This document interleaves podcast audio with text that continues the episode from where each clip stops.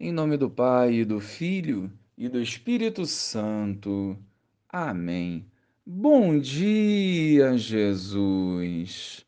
Obrigado pelo mês de maio e por todas as bênçãos concedidas, e também por todas as tribulações que nos amadureceram. Santifica-nos pela força do Evangelho. Amém. Naqueles dias, Maria partiu para a região montanhosa dirigindo-se apressadamente a uma cidade da Judéia. Entrou na casa de Zacarias e cumprimentou Isabel. Quando Isabel ouviu a saudação de Maria, a criança pulou no seu ventre e Isabel ficou cheia do Espírito Santo. Com um grande grito exclamou: Bendita és tu entre as mulheres, e bendito é o fruto do teu ventre. Como posso merecer que a mãe do meu Senhor me venha visitar? Logo que a tua saudação chegou aos meus ouvidos, a criança pulou de alegria no meu ventre. Bem-aventurada aquela que acreditou, porque será cumprido o que o Senhor lhe prometeu. Maria disse: A minha alma engrandece o Senhor, e o meu espírito se alegra em Deus, meu Salvador, porque olhou para a humildade de sua serva. Doravante, todas as gerações me chamarão bem-aventurada porque o Todo-Poderoso fez grandes coisas em meu favor. O seu nome é santo e sua misericórdia se estende de geração em geração a todos os que o temem.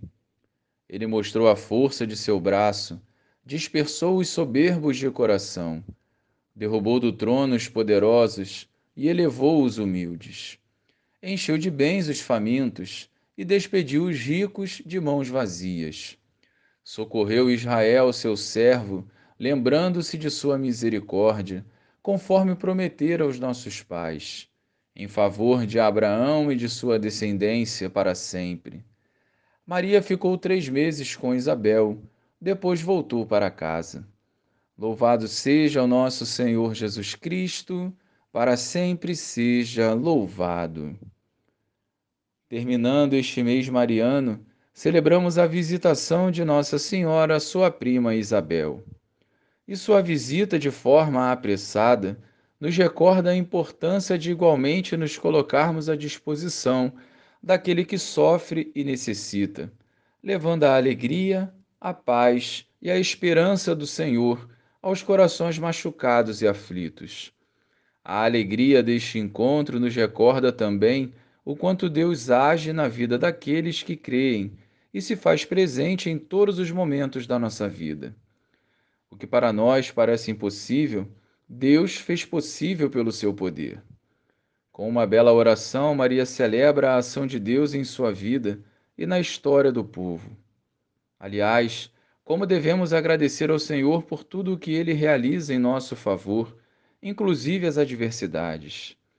A exemplo de Maria, avancemos sem medo, vencendo todos os obstáculos e servindo por amor a Deus e ao próximo.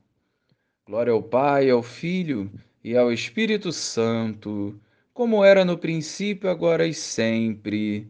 Amém.